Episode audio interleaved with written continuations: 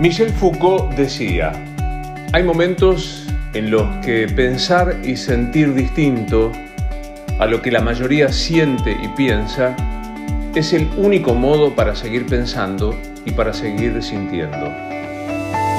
No hay un podcast de respuestas. Aquí hay un podcast de preguntas para saber que todos tenemos una parte de la razón.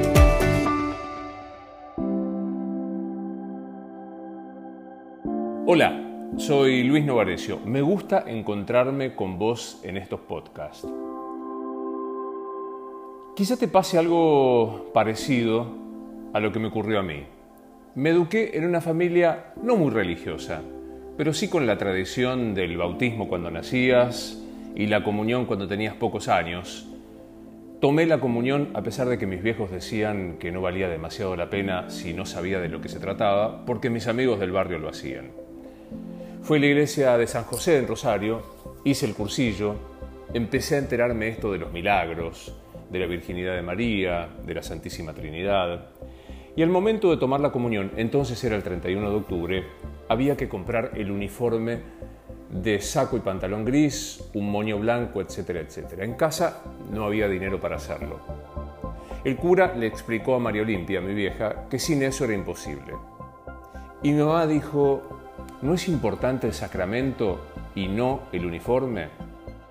Inmediatamente se fue a la iglesia del Pilar, que quedaba muy cerca de esta iglesia de San José, habló con un sacerdote, un español, Agustino, y le explicó la situación.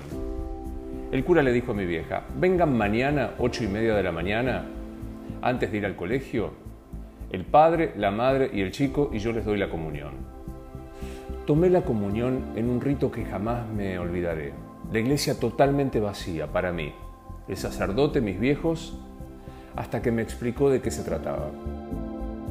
Diez años más tarde me confesaba ateo, con la soberbia propia de los 18. No existe Dios, Dios no existe. Eran desengaños, desencuentros, los primeros choques de mi orientación sexual con la religión que negaba la posibilidad del amor entre dos varones. Con el correr del tiempo, con la ayuda de las lecturas, decidí que la posición menos soberbia, pero más convencida, era el agnosticismo. Ser agnóstico no significa negar la existencia de Dios. Es decir, que con las herramientas que tenemos no hay modo de demostrarlo. Si existiera, si hubiese una herramienta aprehensible para nuestra razón, una herramienta razonable, estaríamos dispuestos aceptarlo. ¿Por qué me importa que el Papa Francisco haya dicho que dos personas del mismo sexo pueden constituir una familia y tienen el derecho a proteger su futuro a través de la unión civil? No pertenezco más a la Iglesia Católica. No siento ningún deseo de pertenecer a esa organización que cree en los dogmas, que admite los misterios y que a diferencia del judaísmo cree que la duda es un hecho sospechoso. Sin embargo, me parece que es importante porque me retrotrae a la época de la Iglesia del Pilar tomando la comunión. Que el Papa Francisco, adentro de esta organización, que hace apenas 500 años lo perdonó y le pidió disculpas a Galileo, que hasta no hace tanto sacó una comunicación a través de su concilio demostrando que las mujeres tenían alma, hoy, 2020, diga que dos personas del mismo sexo constituyen una familia, es más un ejemplo hacia afuera que para adentro de la propia iglesia. Claro que es una revolución para los católicos. Claro que es una revolución para obispos como Monseñor Aguer, que por años decidió el destino moral, entre comillas y negrita, de toda su arquidiócesis, proponiendo que se pusiera una piedra en el cuello de los homosexuales y se los tirara al río. Claro que es una revolución interna. Claro que muchos católicos que son homosexuales sentirán un alivio. Claro que muchos papás de personas gays y que son católicos se sentirán amparados. Sin embargo, creo que es mucho más un mensaje a todos nosotros que estamos afuera de la Iglesia Católica lo que dijo el Papa Francisco. Si alguien con el corsé ideológico y dogmático como el jefe de la Iglesia Católica Apostólica Romana se atreve a transgredirlo y a decidir que es lógico, dos personas del mismo sexo, de distinto sexo, pueden amarse, merecen la protección del Estado y deben ser considerados familia, es que nosotros, los que nos atrevimos a dar una patada en el tablero de esos dogmas, los que no pertenecemos a esa organización que tiene los marcos tan acotados, estamos obligados a mucho más. La enseñanza del Papa Francisco es que uno hace lo que puede, cuando puede y donde puede. Y cuando puede poco, un paso es revolucionario.